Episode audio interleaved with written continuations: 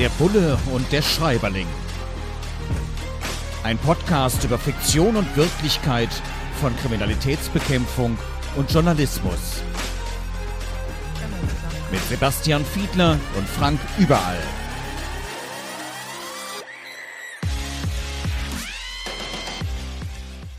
Herzlich willkommen zu einer neuen Ausgabe von Der Bulle und der Schreiberling. Unser Podcast, wo wir uns anschauen, wie viel Realität ist in der Bestsellerliteratur. Und heute beschäftigen wir uns mit einem Werk ja, aus Schweden. Schwedische Krimis, die sind ja immer ganz besonders. Und äh, Jord und Rosenfeld, also Michael Jord und Hans Rosenfeld, haben den Krimi geschrieben, Die Früchte, die man erntet. Ein Fall für Sebastian Bergmann. Also eine Reihe. Und in dieser Folge geht es darum, dass es drei Morde binnen weniger Tage gegeben hat. Heckenschütze. Der ist da unterwegs und wir gucken uns, wie gesagt, an, wie viel Realität steckt da drin. Bei mir ist jetzt unser Bulle hier im Podcast, nämlich Sebastian Fiedler. Sebastian, es wird beispielsweise beschrieben, dass da ein Foto am Clipboard hängt, irgendwo in einem Kripo-Raum. Also aus deiner Erfahrung, man, sieht das auch immer wieder in Krimis, dass man so Fotos, äh, Beweisgegenstände oder Fotos davon sich aufhängt, um eine Visualisierung, wie man es neudeutsch dann lernt, vorzunehmen. Ist das tatsächlich so?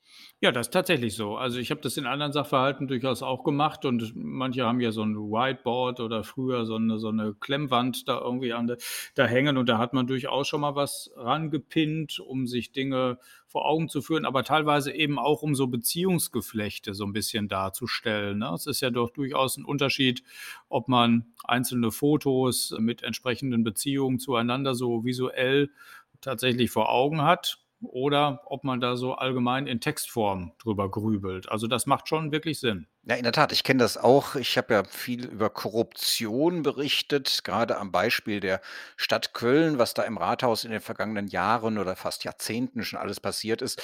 Und da machte es tatsächlich Sinn, einfach mal um diese Beziehungsgeflechte darzustellen, sich das an so eine Wand zu pinden und dann gemeinsam darüber zu sprechen, gemeinsam zu überlegen, wo könnten Ansatzpunkte sein. Und da hat man zumindest immer irgendwo so einen Anfangsverdacht. Hier in dem Krimi wird auch beschrieben, Sie hatten keinerlei Anhaltspunkte und brauchten Hilfe. Diese ja, Verzweiflung in einem Ermittlungsstadium, wo man eben mit den Taten konfrontiert ist, hier mit Getöteten und dann irgendwie gar keinen Ansatzpunkt hat. Das muss einen doch wahnsinnig machen, oder? Das stimmt. Also äh, zunächst einmal ist es ja bei Kriminalistinnen und Kriminalisten so, dass sie versuchen, so schematisch heranzugehen. Ja? Also man hat ja bestimmte Abläufe, bestimmte Konzeptionen erlernt und versucht sich natürlich auf diese Weise immer dem anzunähern. Aber das, was du gerade beschreibst, ist ja eine Situation, wo man das alles schon hinter sich gebracht hat und trotzdem irgendwie das Gefühl hat, man trampelt irgendwie auf der Stelle, man kommt nicht wirklich weiter. Das erinnert mich so ein bisschen daran, und das will ich vielleicht mal an der Stelle vielleicht so erläutern, an diese Cold Cases, die wir in der Vergangenheit auch schon mal in anderen Podcasts diskutiert hatten. Das sind also Fälle, die schon ganz, ganz lange her sind und die sind finde ich ein gutes Beispiel dafür, dass sogar über viele Jahre es passieren kann, dass man irgendwie nicht mehr so richtig weiterkommt.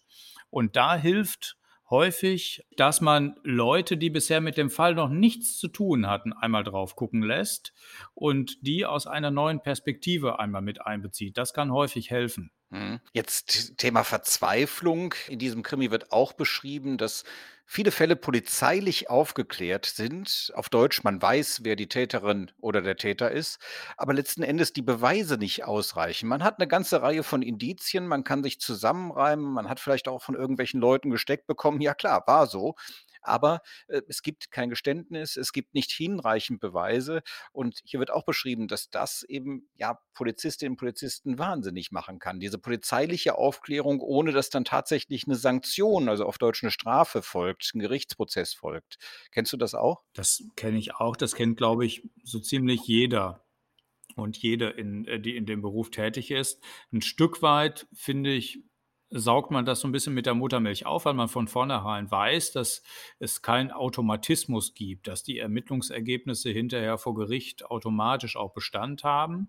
Auf der anderen Seite bemüht man sich natürlich darum, dass wenn man selber davon überzeugt ist, eine gute Arbeit abgeliefert zu haben, dass es dann hinterher vor Gericht auch tatsächlich zu entsprechenden Sanktion kommt. Aber ich glaube, jeder kennt das und kennt auch die Situation, sich über solche Fälle dann hinterher im Nachhinein im Zweifel auch durchaus mal zu ärgern. Ja, wir Journalistinnen und Journalisten kennen das natürlich auch. Was euch der Richter ist uns der Justiziar. Manchmal heißt es eben auch, ja, das, was ihr recherchiert habt, das ist zwar einleuchtend und nachvollziehbar, aber letzten Endes rechtlich nicht tragbar. Da sind Persönlichkeitsrechte beispielsweise berührt und man kann es eben nicht beweisen. Wir haben ja auch manche Instrumente nicht, die ihr als Polizei habt gehabt. Ja, wir können nicht einfach mal irgendwo eine Durchsuchung machen oder anordnen. Und insofern ist es zuweilen auch echt ärgerlich, dass man eigentlich eine Geschichte kennt, weiß, das ist wahr, da hat jemand was getan, was nicht in Ordnung ist. Darüber müsste eigentlich berichtet werden, aber wir können es halt nicht, weil wir es nicht wirklich dicht kriegen, wie wir das nennen, weil wir nicht genug Fleisch dran bekommen, weil wir es nicht belegen können und dann auch nicht berichten können. Wir gucken uns ja an, wie realitätsnah sind diese Darstellungen. Jetzt haben wir es hier zum Teil auch, der Krimi, über den wir sprechen, kommt aus Schweden. Wir haben es zum Teil auch mit anderen Rechtssystemen zu tun. Trotzdem, vieles, was wir über Rechtssysteme wissen, als einfache Bürgerin, als einfacher Bürger, kennen wir halt aus Romanen, die wir hier besprechen, oder aus dem Fernsehen, aus Filmen. Und da gibt es durchaus dann auch unterschiedliche Regelungen. Hier heißt es beispielsweise an einer Stelle, ne, wir brauchen keinen Durchsuchungsbefehl, um jetzt hier einzudringen. Das ist nur im Fernsehen so.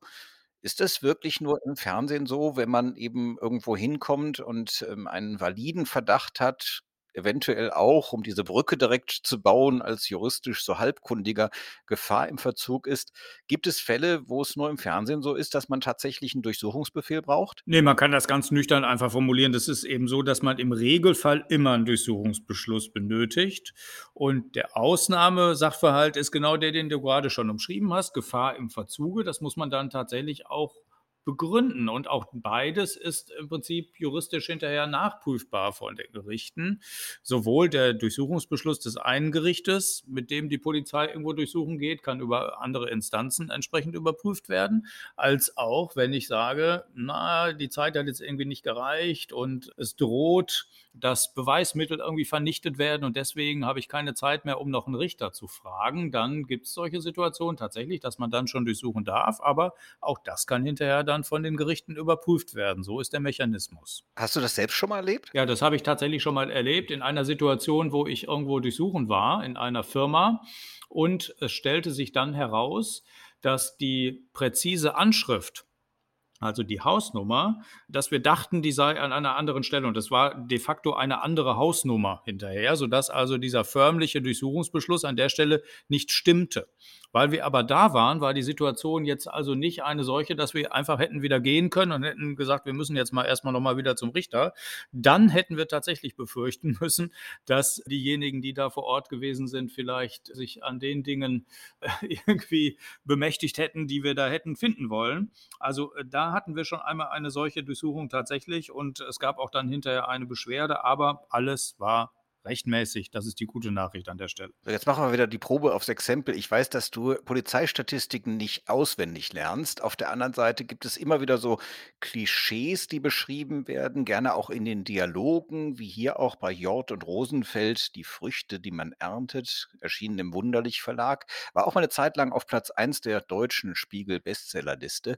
Und da heißt es dann in einem Dialog, naja, wir müssen hier wahrscheinlich nach einem Mann suchen, weil Heckenschützen sind in aller Regel nicht weiblich. Jetzt deine groben Kenntnisse der Statistik beziehungsweise der Einschätzung, würdest du eine solche Einschätzung teilen? Heckenschützen eher Mann? Ja, ich würde das tatsächlich teilen, ohne in der Statistik nachzublättern, weil in der Tat ganz grundsätzlich Gewalt Täter mehr solche sind als Gewalttäterinnen.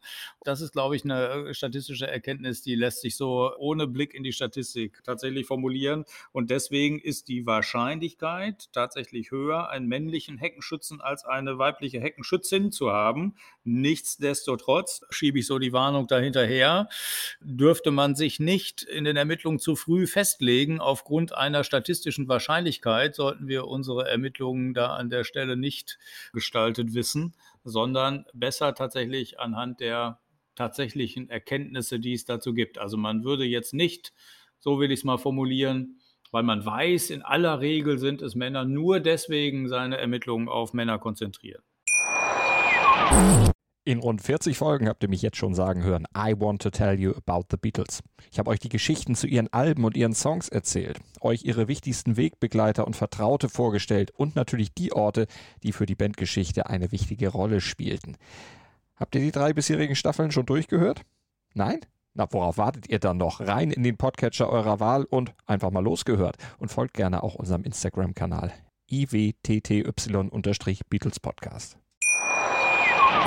Der Bulle und der Schreiberling. Wir beschäftigen uns heute mit Jord und Rosenfeld, die Früchte, die man erntet. Erschienen im Wunderlich Verlag, ein Krimi aus Schweden. Und bei mir ist unser Podcast-Bulle Sebastian Fiedler. Mein Name ist übrigens der Schreiberling Frank Überall. Und wir schauen uns ja an, wie realitätsnah sind die Darstellungen in den jeweiligen Krimis. Und eine Darstellung ist, dass äh, sich diejenigen der ja, Kriminalpolizei darüber erheben, dass die lokale in Anführungsstrichen normale Polizei, also die Schutzpolizei, die ja oft als erstes am Tatort ist, dass die ja nicht ganz so kompetent sind, dass die nicht so richtig Ahnung haben, dass die vielleicht auch einfach mal irgendwo durch den Tatort schlurfen und Spuren zerstören und ähnliches. Dieses Gefälle, dass man sagt, wir sind die Tollen, die unglaublich viel Ahnung haben bei der Kriminalpolizei und die bei der Schutzpolizei, ach, gerade noch im lokalen Bereich, die haben doch keine Ahnung. Ist das zumindest ein Klischee, das man in der realen Polizeiwelt auch manchmal findet? Also ich würde jetzt lügen, wenn ich äh, sagen würde, dass das nicht hier und da tatsächlich immer mal wieder aufblitzt, dieses Klischee. Aber es ist in den Romanen, aber auch in den Verfilmungen häufig eklatant überzeichnet. Also ich habe immer so ein anderes Bild vor Augen, nämlich der Streifenpolizist oder die Polizistin, die das Flatterband hochhält, damit der zivile Kommissar drunter hindurchschlüpfen kann. So. Oder der uniformierte Beamte, der irgendwie äh, einen Menschen ins Vernehmungszimmer hineingeleitet oder so etwas. Das sind so Bilder, die lassen sich nicht so wirklich auf die Realitäten so eins zu eins übertragen, sondern ich würde es eher anders formulieren. Es gibt halt völlig andere Aufgabenbereiche, ne? wie es das im Journalismus übrigens wahrscheinlich ja auch gibt. Heißt das nicht deswegen, weil man was anderes macht, dass das irgendwie besser oder schlechter ist, sondern ich glaube, die allermeisten Kriminalbeamten könnten von heute auf morgen keinen Verkehrsunfall mehr aufnehmen, weil sie gar nicht mehr wüssten, wie die Technik entsprechend funktioniert, weil sie sich im Zweifel nicht so gut auskennen würden im Hinblick auf die Formerfordernisse und so weiter. Also daran kann man schon erkennen, die Berufsbilder sind halt schlicht unterschiedlich und das ist, ähm, trifft keine Aussage über Wertigkeiten, aber das, so etwas Vergleichbares wird es doch wahrscheinlich auch im Journalismus geben, oder? Absolut, das lag mir schon auf der Zunge. In der Tat gibt es natürlich Menschen, die sagen, ja, so eine Lokaljournalistin, so ein Lokaljournalist, was sind die denn schon? Es gibt die großen Politikmagazine im Fernsehen oder auch als Print und die, die da arbeiten, das sind doch die einzig wahren, die wirklich Ahnung haben. Klar, die machen dann auch schon mal solche Sachen wie Panama Papers. Auf der anderen Seite, auch im lokalen Bereich gibt es natürlich unglaublich komplexe Geschichten, die recherchiert und berichtet werden wollen. Beispiel ist ja eben auch diese Berichterstattung über Korruption. Da muss man schon richtig sich reinfuchsen, richtig arbeiten, um da eine gute, möglicherweise exklusive Geschichte hinzubekommen, vielleicht sogar Ermittlungen, strafrechtliche Ermittlungen auszulösen durch eine Berichterstattung, durch das Aufdecken, durch auch die Zusammenarbeit mit sogenannten Whistleblowern, also Menschen, die innerhalb von Organisationen oder Behörden uns als Journalistinnen oder Journalisten Tipps geben, ähm, Hintergründe erläutern das dann wirklich so hinzubekommen, dass man es berichten kann, das ist schon auch eine Herausforderung und das wird Land auf, Land ab in der ganzen Republik von versierten Lokaljournalistinnen und Lokaljournalisten gemacht und oft genug haben die nicht genug der Ehre in der Öffentlichkeit. Das bedauere ich auch, in der Tat. Äh, Nochmal zurück zu Jord und Rosenfeld, die Früchte, die man erntet, diesen Kriminalroman. Da wird auch eine Situation beschrieben einer Pressekonferenz, wo dann die ermittelnde Beamtin, die auch die Pressekonferenz mitgegeben hat, sich denkt, so, jetzt haben die Journalisten mir ganz viele Fragen gestellt. Ist ja prima. Aber was findet mich eigentlich daran, auf so einen Journalisten mal zuzugehen und selbst eine Frage zu stellen? Also dann nicht groß im Publikum auf der Pressekonferenz selbst, aber im Anschluss die könnten ja vielleicht was wissen, die könnten ja vielleicht was zu den Ermittlungen beitragen. Und wenn man anhand der Fragestellung schon merkt, ah, da hat einer ein bisschen mehr Ahnung, dann auf Journalisten auch zuzugehen und offensiv zu fragen. Ist das vorstellbar, auch hier bei uns in Deutschland? Ich überlege gerade so im Umkehrschluss, was jetzt dagegen sprechen würde. Also hättest du Gegenargumente? Ja gut, als Journalist habe ich die natürlich wird übrigens auch in diesem Krimi thematisiert. Der Kollege oder die Kollegin ist da, hm, durchaus frech und sagt: „Ich möchte 'n Deal, ich möchte dann auch Exklusivinformationen haben.“ Das ist natürlich unglaublich schwierig. Äh, und es ist natürlich auch so, dass wir unsere Informantinnen und Informanten nicht verraten dürfen und beispielsweise auch im Pressekodex steht, dass wir beispielsweise mit Geheimdiensten grundsätzlich nicht zusammenarbeiten. Das ist also ein Verstoß gegen die Berufsehre. Und auch bei Polizei Polizei, in der Tat ist man da sehr zurückhaltend mit der Beantwortung von Fragen. Wir haben halt sehr, sehr unterschiedliche Berufsbilder. Natürlich kann es manchmal eine Art Informationsaustausch geben. Man muss aber genau immer abwägen, wie weit kann man gehen als Journalist. Aber das ist ja bei euch Polizistinnen und Polizisten nicht anders. Ihr könnt ja auch nicht alles irgendwie fröhlich irgendeinem Journalisten erzählen. Das ist so, tatsächlich. Und das erinnert mich an eine Begebenheit, die noch nicht ganz so lange her ist, wo ich in der Rolle als Gewerkschaftsvorsitzender ein Interview zu einem ja, man könnte im weitesten Sinne Whistleblowing-Sachverhalt nennen. Und zwar waren dort Erkenntnisse an ein äh, Team eines Investigativformates aus dem öffentlich-rechtlichen Rundfunk gegeben worden. Und es hat auch hinter eine Berichterstattung darüber gegeben. Und diejenigen, die Missstände aus der Polizei an die Journalisten gegeben hatten, die wollten sich nicht offenbaren. Und jetzt ist aber natürlich das passiert, was passiert passieren musste, dass also dann in der Polizeibehörde dann anschließend Ermittlungsverfahren eröffnet wurde nach der Berichterstattung. Sodass also die Kriminalpolizei dann an mich heranträte, ob ich denn etwas dazu sagen könnte, wer denn diese Whistleblower gewesen sind. Und da habe ich mich insoweit beholfen, als dass ich dann gesagt habe, Sie mögen doch dann mit der Redaktion mal ins Benehmen treten, weil das ist ja durchaus zunächst einmal möglich. Die Journalistinnen und Journalisten, die Kontakt hatten mit den Whistleblowern, können ja ihrerseits, ohne dass sie sie offenbaren, noch ein Gespräch mit ihnen führen und sozusagen ein Stück weit übermitteln. Das hat in diesem Fall übrigens nicht zum Erfolg geführt. Aber hast du so etwas denn schon mal erlebt, dass man über solche Umwege versucht, tatsächlich so äh, berechtigte Interessen irgendwie noch hinzukriegen? Naja, wenn es dann um die Erhellung des Dunkelfeldes geht, ähm, ja, natürlich, solche Dinge werden dann auch versucht, aber es ist natürlich unglaublich heikel, weil unter Umständen muss man ja damit rechnen, dass in einer solchen Situation vielleicht sogar schon richterliche Entscheidungen getroffen worden sind, beispielsweise über das Abhören von Telefonaten. Und, ähm, wenn es schwere Straftaten sind, die hier im Raum stehen, dann wissen natürlich auch wir als Journalistinnen und Journalisten, dass eine Kontaktaufnahme unter Umständen sehr schwierig beziehungsweise gefährlich für die Informantinnen und Informanten sein kann. Also insofern sind wir da sehr zurückhaltend und denken über sowas lieber nochmal in Ruhe nach, bevor wir da schnell handeln. Und man merkt ja auch, dass manchmal Strafverfolgungsbehörden auch nicht unbedingt davor zurückschrecken, ja, tatsächlich zu widerrechtlichen Mitteln zu greifen, also auch eine Redaktion zu durchsuchen, wohl wissend, dass das später von einem Gericht auch als ungültig erklärt wird, sozusagen, als widerrechtlich.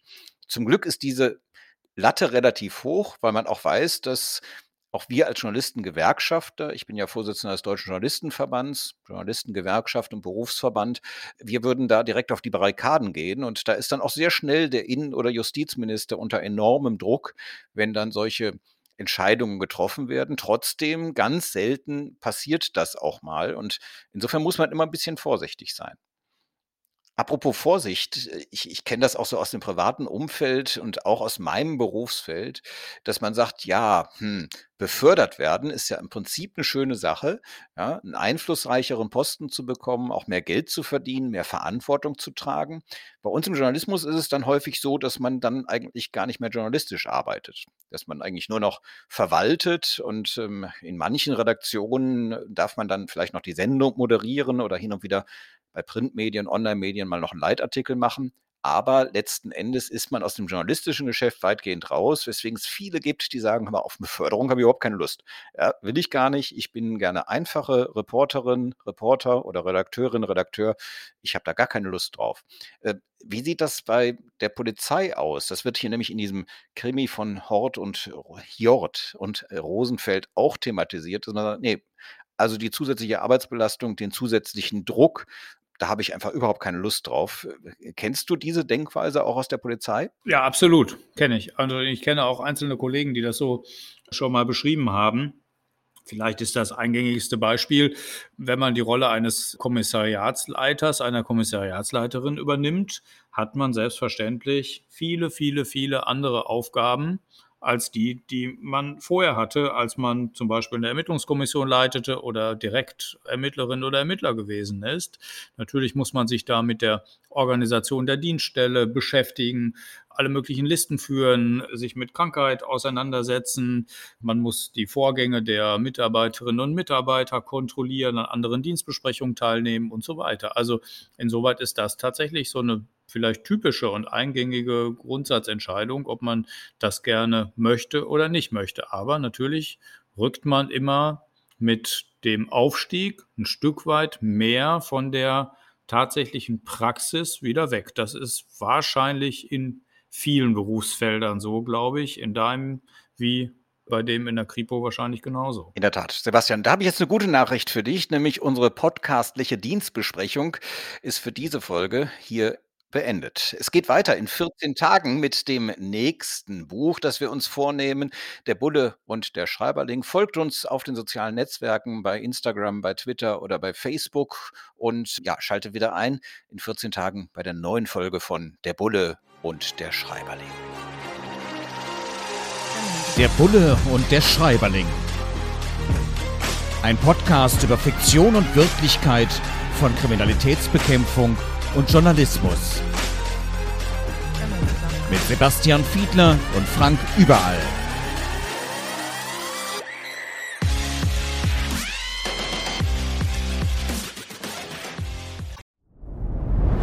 Dir hat dieser Podcast gefallen? Dann klicke jetzt auf Abonnieren und empfehle ihn weiter. Bleib immer auf dem Laufenden und folge uns bei Twitter, Instagram und Facebook.